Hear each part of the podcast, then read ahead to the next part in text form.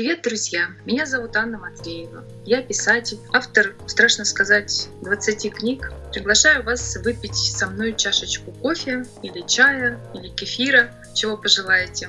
А Русина Шахатова будет задавать мне вопросы.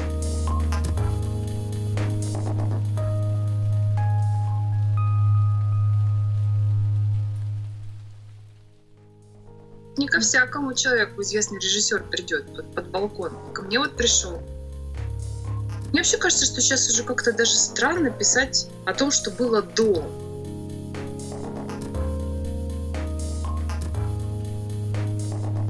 Писательский кофе дома.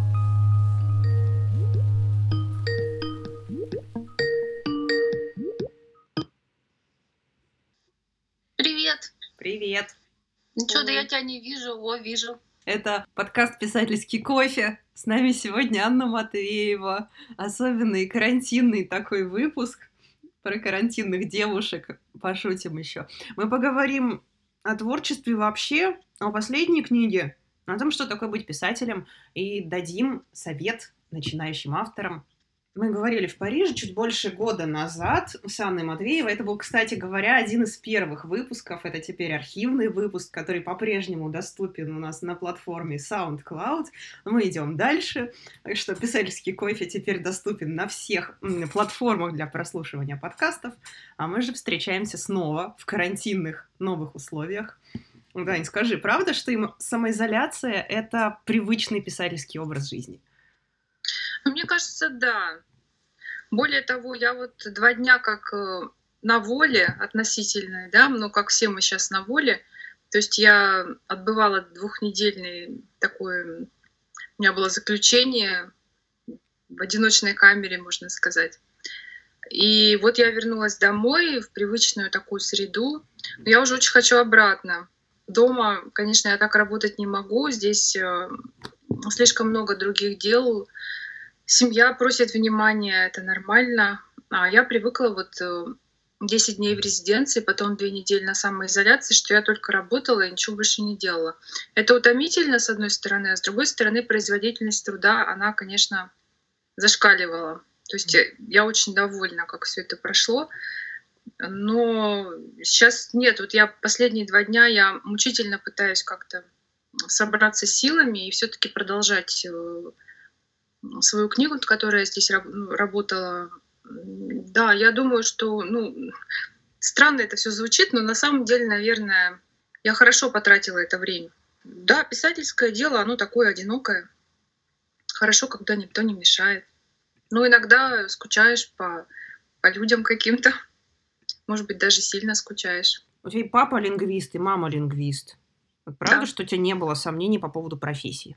Своей собственной? Ну, сомнения нет. Ну как, э, я не то, что прям сразу знала, что я буду писателем, но я знала, что работа так или иначе будет связана с книгами. Может быть, это будет редакторская работа или, не знаю, библиотекарем мне какое-то время хотелось стать. Сложилось все так, как сложилось. Я этому рада. Правда? Что Правда? за рубежом, да, что за рубежом книжные магазины не понимают, на какую полку ставить произведение Анны Матвеевой. Ну, не все, не все. Перевал Дятлова не знают, куда ставить, потому что он сразу и фикшн, и нон-фикшн, и у нас нет такого четкого в России деления, а на Западе, конечно, оно есть. То есть там все хотят понимать, это все-таки вот настоящее или то, то, что было на самом деле описывается, или это все вымысел. Да, там были сложности, особенно во Франции. А сейчас, кстати, он только что вышел в Польше, этот роман и я пропустила все презентации. Ну, собственно, как мы все все пропустили, э, все было отменено. Хотя там были большие планы, и в Познане хотели устроить типа актерской читки с отрывками из этого романа, потому что перевод получился очень хороший.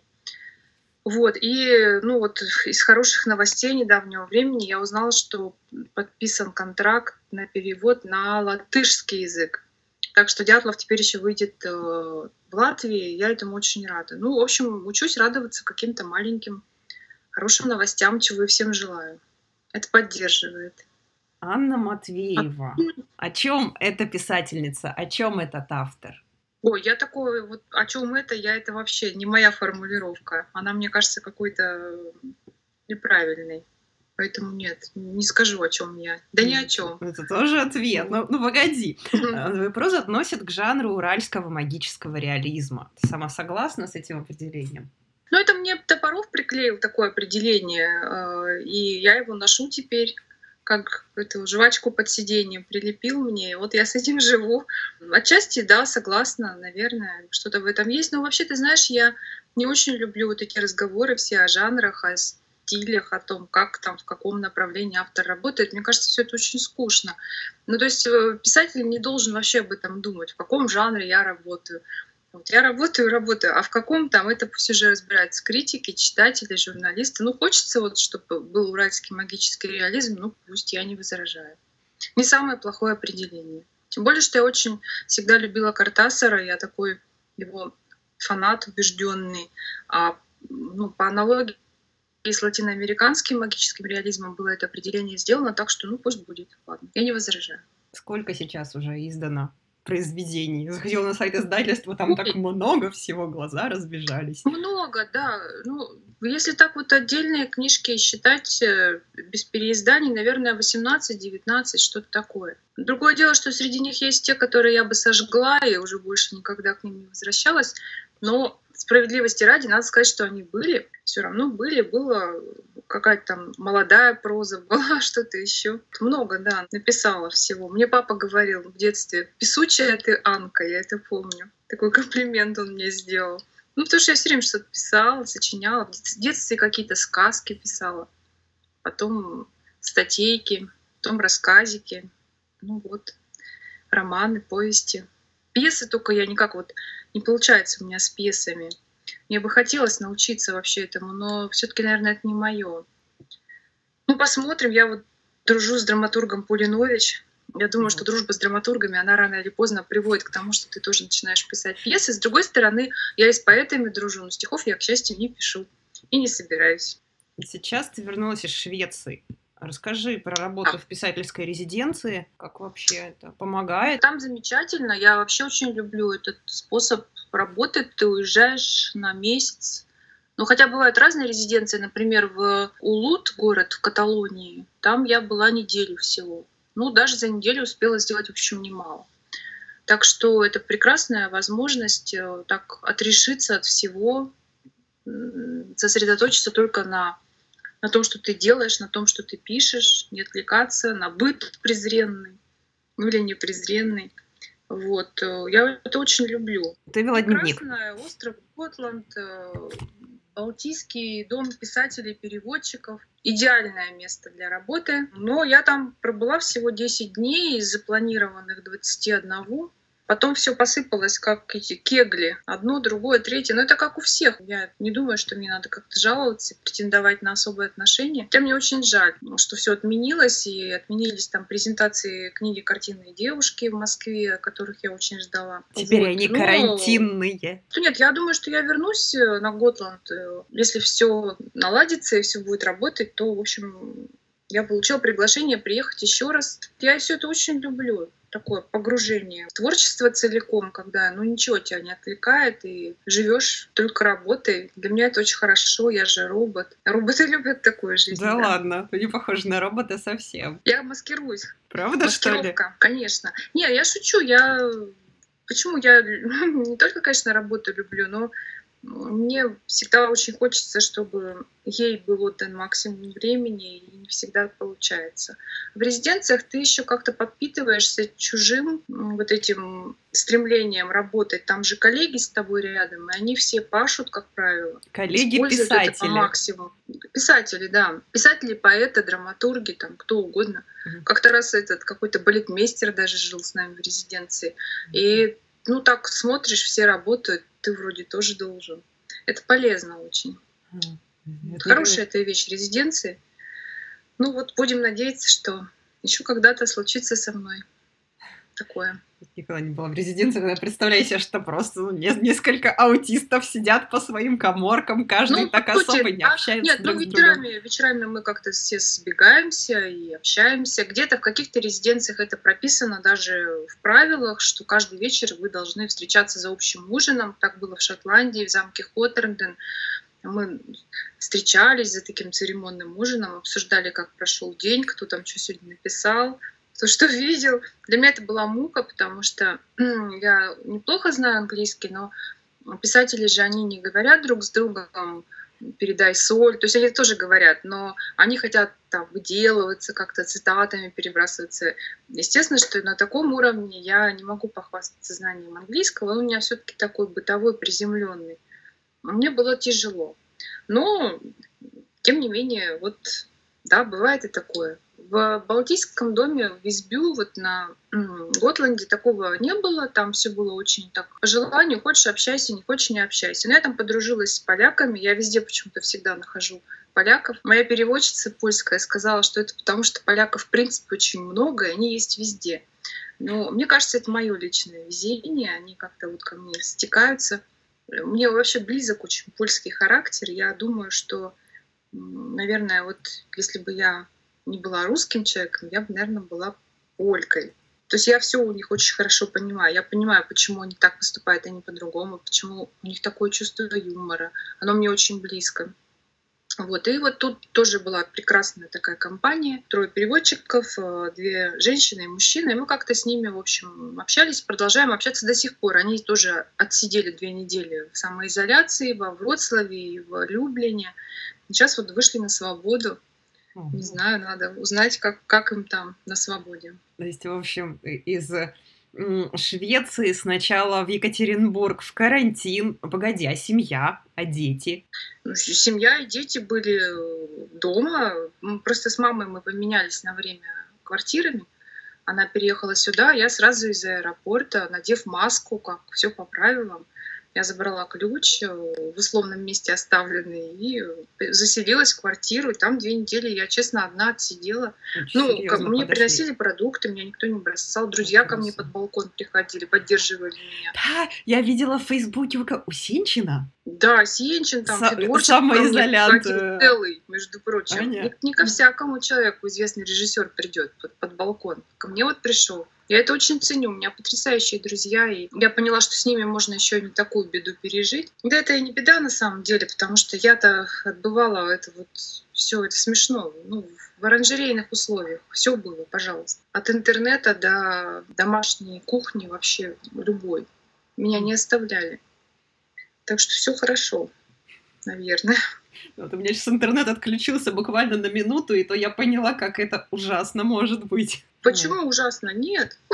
Как раз нет. Я думаю, это полезный был по-своему опыт для всех, наверное. Ну, как-то вот планету всю на паузу поставили. Это не я придумала. Все про это говорят. Дрессируют нас, готовят к чему-то интересному. Кто-то поддается дрессировке, кто-то нет. А, расскажи про резиденции. Насколько туда вообще сложно попасть? Э, нужно быть автором с книгами, премиями или начинающих тоже берут? Да берут на самом деле и начинающих, но нужно все равно представить какие-то тексты, э, которые отборочный комитет э, устроит, заинтересует. Если все будет хорошо, то да, получишь право приехать туда. Есть резиденции, в которых тебе даже платят какую-то стипендию, но в них э, сложнее попасть, естественно. Есть те, где оплачивают тебе просто проживание в каких-то, ну, на самом деле, в хороших очень условиях, как правило. Есть те, где тебя кормят, есть те, где не кормят. Их очень много разных. Я какие-то находила по рекомендации, какие-то просто сама по ссылкам. В общем, Главное, мне кажется, для этого условия это знать все-таки английский язык, потому что если человек не знает языка, то ему там делать нечего. Все равно нужно ну, какой-то хотя бы минимум общения будет. И если совсем не говоришь, не общаешься, лучше, наверное, не соваться в такие места. Ну, это мы говорим про зарубежные резиденции. Есть какие-то же попытки и в России тоже что-то сделать? Ну, они, как правило, для иностранцев все-таки. Честно говоря, не очень знаю. Есть, нет, на самом деле есть, конечно, но как-то я вот не представляю себе, что я в какую-то резиденцию в России попала. Мне кажется, они в основном работают вот на прием гостей из-за рубежа. Хотя мне сложно осудить, может быть, я и не права. Ну, скоро буду, да, в российские резиденции ездить. В Тугулым, например. Это где? у нас такое на Урале место. А, ну, почему-то ну... мне всегда Тугулым, когда представляешь себе что-то такое, вот, какую-то альтернативу. На Урале вообще все ну? есть, по-моему. Да, это правда. Как в Греции, только еще лучше. Я очень люблю Урал, люблю Екатеринбург. Да, я помню, мы встретились в каком-то году в Москве, и идем по улице, и ты такая говоришь, нормальный у вас город. Жить можно. Но Екатеринбург лучше. Ну, можно. Но он комфортнее гораздо. Намного комфортнее. Он какой-то такой соразмерный, понятный. А для меня еще и родной. Я здесь живу всю жизнь, я всех знаю. И если мне что-то здесь нужно, то я всегда знаю, кто мне может с чем помочь. Это какое-то уже, не знаю, родство с городом особенное. Хм. Оно достигается только тогда, когда ты живешь действительно очень много времени в одном городе. Здесь друзья, здесь семья. Хотя, не знаю, мне в последнее время хочется пожить в другом городе. Может, я куда-нибудь перееду, посмотрим. Я расскажу, В Париж. если случится. Не уверена. Не А. уверена. Не Париж. Тугулым. Тугулым. Звучит отлично. А С нами сегодня по скайпу Анна Матвеева, писатель, прозаик из Екатеринбурга. Скажи, помнишь, как ты вообще начала писать? Первые свои написанные строчки. Ну, я Что как это было? Нет, да. Нет, ну что-то я писала в школе, в институте, но все это было такое беспомощное достаточно.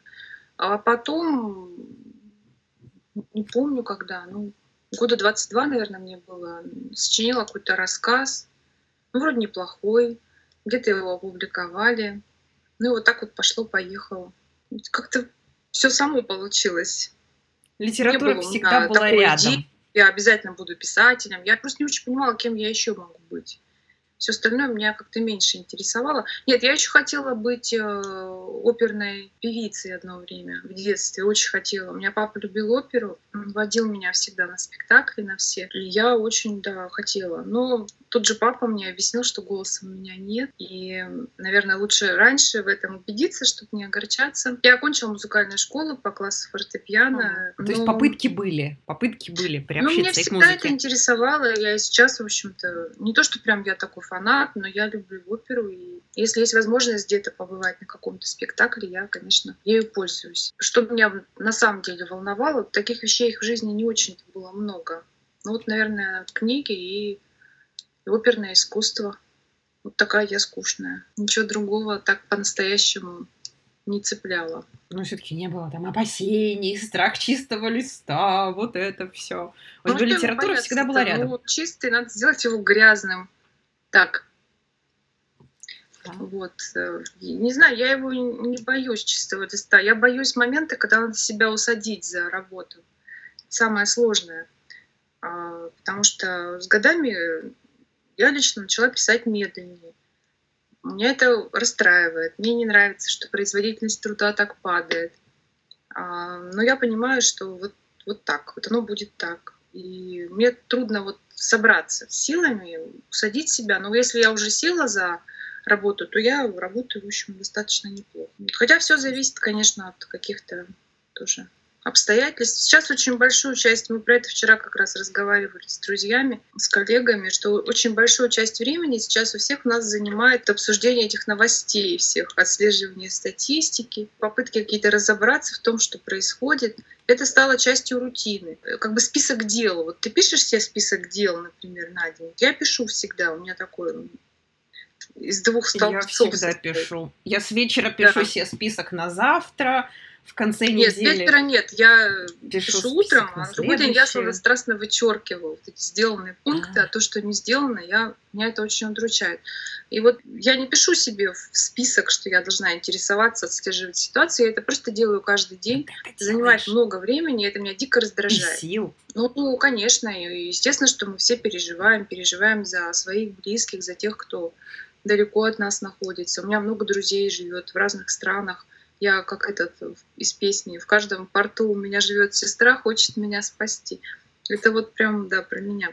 Я за них, за всех очень волнуюсь. За Мадлен, которая сидит там в Барселоне уже третью неделю, не выходя там, за Марину из Цюриха, за Васю из Риги и так далее. То есть как-то я не знаю, что у них там происходит. Что-то, конечно, я узнаю, но я, как все, очень жду, что все это закончится и придет большое счастье прежней жизни. Но, с другой стороны, я понимаю, что оно уже, наверное, не придет. Я вот начала думать, что как прежде все равно уже не будет, это поменяется, просто мы... Ну, жизнь поменяется, она уже поменялась, просто Да мы мы... на самом деле не не, знаем, как понимаем вообще, что произошло еще пока. Никто не понимает, по-моему.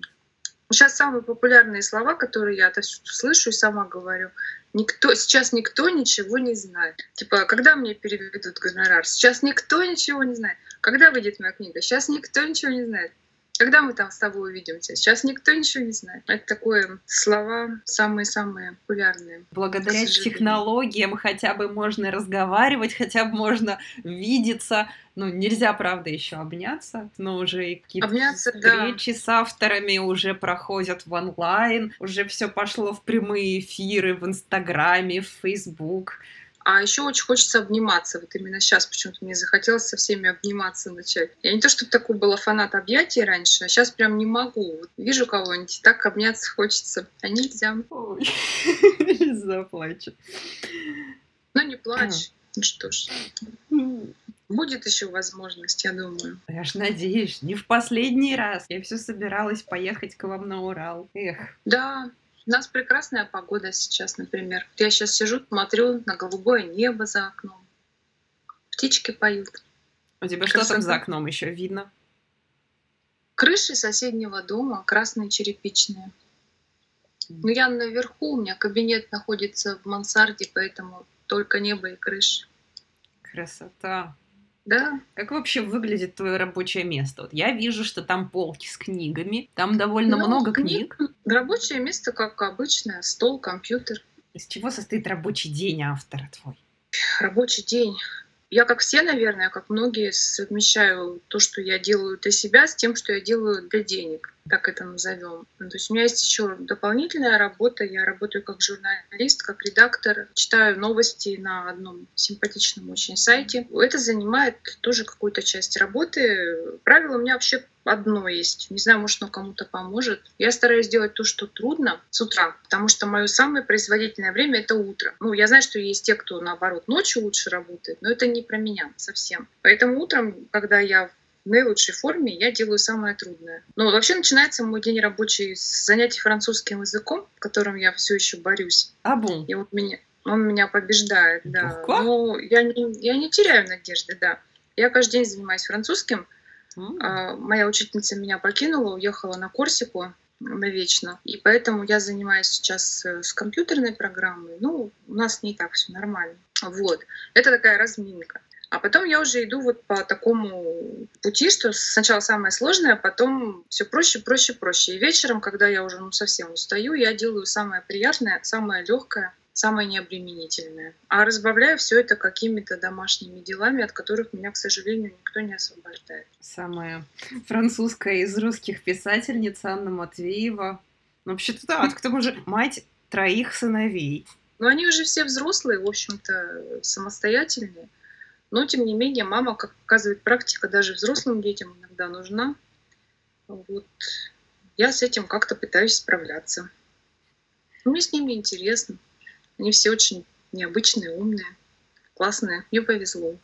Сыновья читают то, что пишет мама? Ну вот, да, младший сейчас читает картинных девушек как раз, потому что он вдруг, он вдруг решил, что недостаточно он знает про изобразительное искусство и говорит, что вы мне прочитать, что бы ты мне посоветовала? Я говорю, ну вот книжка у меня вышла недавно. Ну, в общем, вот читает, находит ошибки, ну, говорит, вот тут неточность, тут неточность. Я начинаю спорить, но, в общем, где-то он прав. Что же, придется правки а, вносить? Ну, там не, не такие, что прям вот глобальные неточности, ну, скажем так, если придираться, то можно было бы быть более точным. Ого. Так что да, я думаю, это будет полезно со всех сторон. ему полезно, и мне. Ну, это читают, серьезно. Ну, и своего много читают. Год назад мы говорили про Лалотту, парижские истории. А вот эта новая книга «Картинные девушки» — это в чем-то продолжение? Можно сказать, что она выросла? из истории про Модильяни. Выросла, да, конечно. Но не из Лалоты, она выросла из завидного чувства Веры Стениной, потому что там впервые я про искусство заговорила, про изобразительное. Я не искусствовед, никаких у меня претензий нет на то, что я сейчас вам все расскажу, вот как там. Эта книга для, я имею в виду картинных девушек, она для широкого круга читателей, для тех, кто ну, что-то вот понимает в искусстве, но не очень на самом деле в нем понимает, хочет понимать и знать чуть-чуть больше. Ну, такая научно-популярная, вот, я бы сказала.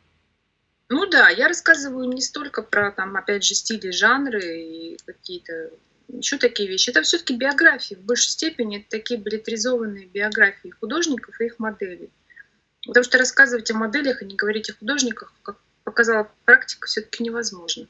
Вот. В «Завидном чувстве Веры Стениной я так подступалась к этой теме. Я искала даже, более того, книгу о натурщицах, но я ее не нашла. В Лалоте тоже это продолжение было темы, там рассказ о Модильяне, о Лалоте, который ему позировал, но ее историю я полностью выдумала, а потом подумала, что да, было бы неплохо написать, наверное, такую книжку про натурщиц. Ну вот и написала. Не знаю, не пропал, наверное, этот скорбный труд. Кому-то, может быть, это будет интересно. В общем, пока идут неплохие такие отклики. И от э, пресса неплохая, и продажи тфу-тфу-тфу, в общем, более-менее.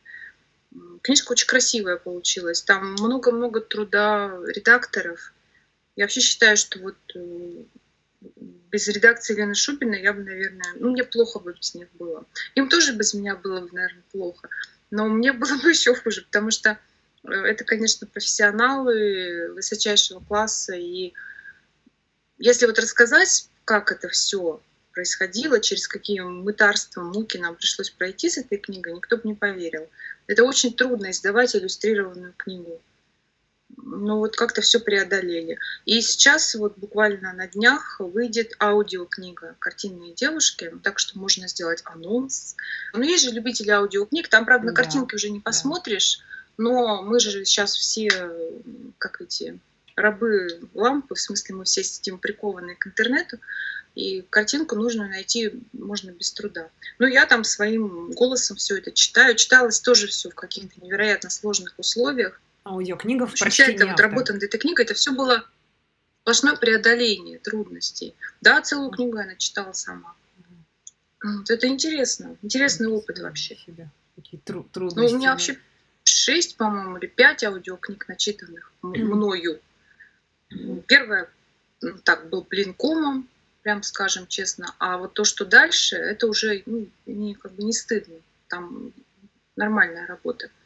Я поняла свои какие-то особенности голоса, научилась как-то с ним управляться. Но это все равно не чтение артистам. Я же не артистка, я не могу так, как там ну, Тамара Зимина, наша из театра, прочитать да. там, что все да, вздрогнули. Нет. Но автор зато, в отличие как вот, актерского чтения, в чем его преимущество вот этого авторского чтения, что мы понимаем, о чем идет речь, и знаем, на чем надо делать акцент работа с документальным материалом. Там же очень много работы было.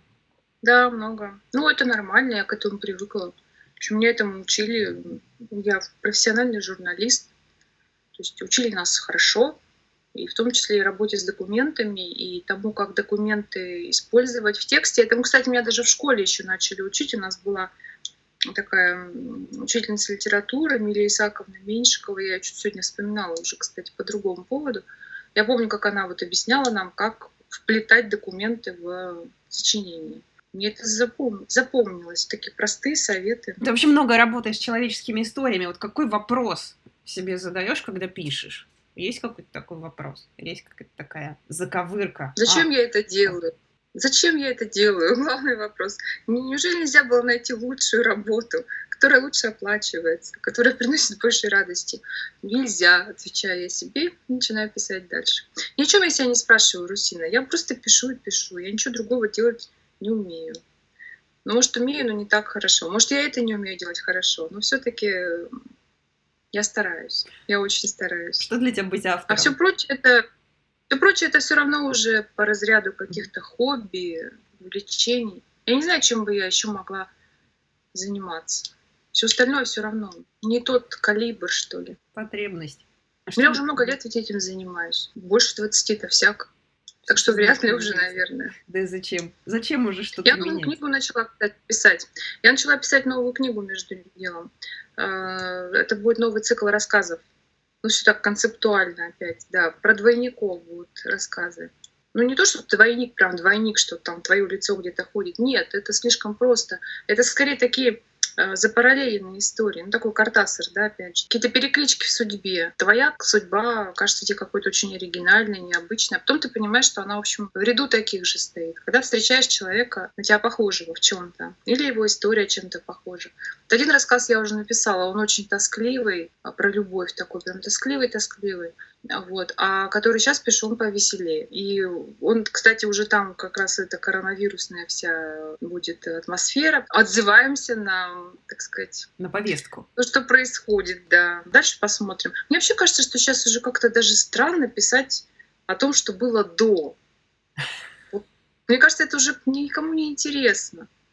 Или вызывает интерес такой ностальгический, потому что вот очень все изменилось резко смотришь на свои какие-то фотографии, там, даже год назад сделанные, думаешь, у меня все хорошо было, да, прекрасно все было. Чем-то были мы недовольны, жаловались. Удивительно, удивительно. Так что вот будет новая книжка, я уверена, что я ее сделаю. Ну, то есть я очень хочу ее сделать. Названия у нее пока нет, но, может быть, она будет называться «Катя едет в Сочи». Такое название. Хотя никто уже никуда не едет, но Катя все еще едет там. Кто в Брисбен, кто в Сочи. Кто в Тугулым. А я поддержу. Угу. Тугулым. Звучит как-то даже по-французски немножко.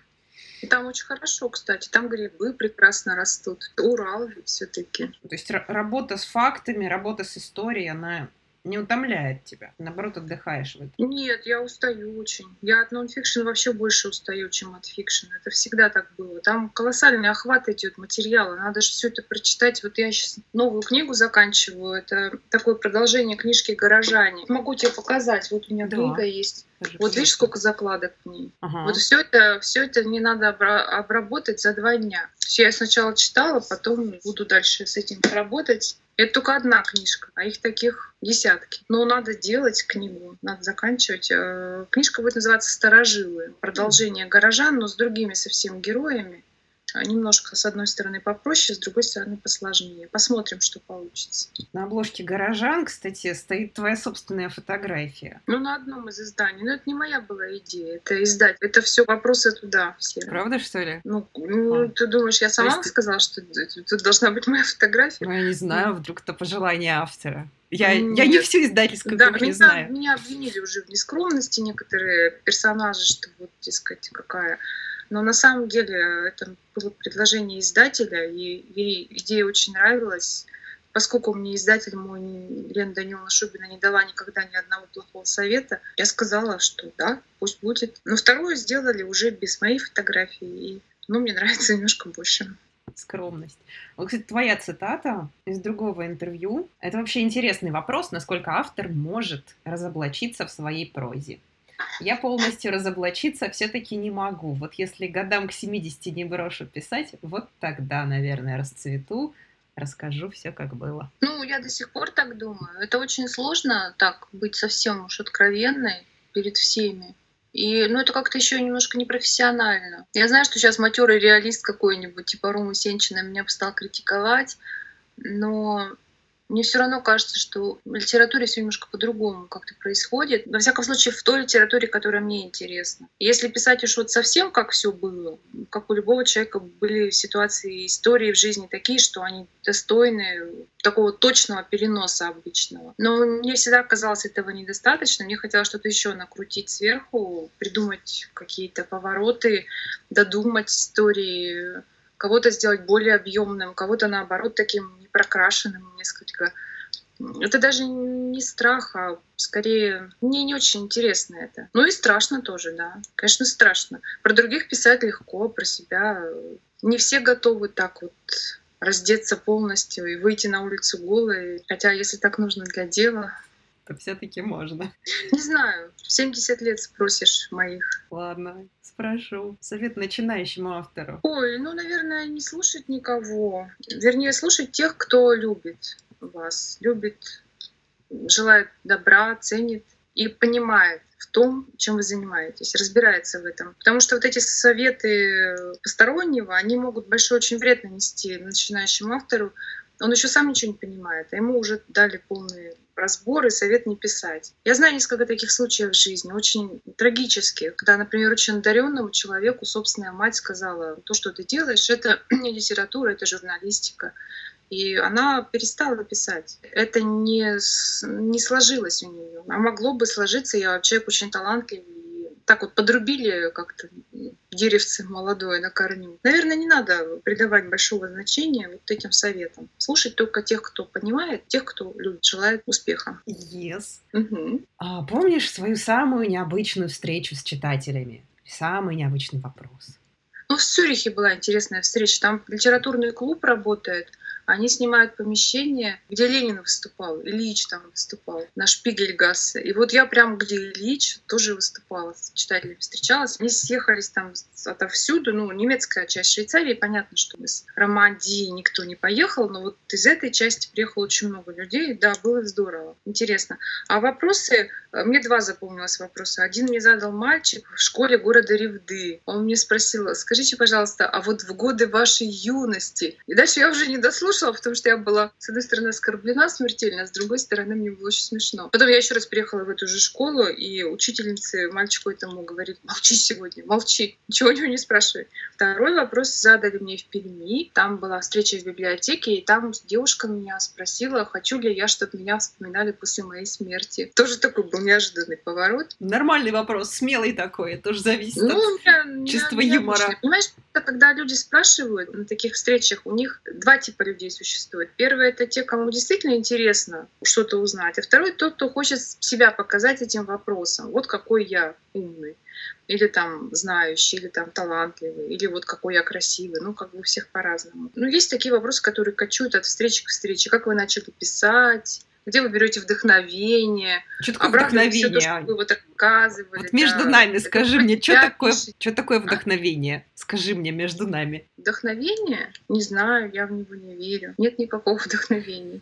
Ну нет. Я его. так и знала. Ну правда. Есть тяжелый повседневный труд. Вся жизнь на самом деле это вдохновение для нормального человека. Какие-то отдельные вспышки, они ненадолго появляются, но это не постоянный процесс, это в этом нельзя как-то находиться долгое время, нельзя в этом купаться, там, черпать какие-то силы, черпать э, невозможно. Поэтому не верю я в это. Мне кажется, это придумали лентяи, которые говорят, я жду вдохновения, но не придет оно. Не придет. Придет дедлайн, даст по башке. Надо сдавать срочно работу, а ты ее еще не начал. Не ждите вот мне рассказ надо, кстати, сдавать скоро. Что? Какой, сижу... какой следующий дедлайн? Грустные какие-то ты вещи у меня про дедлайны спросила, я сразу загрустила.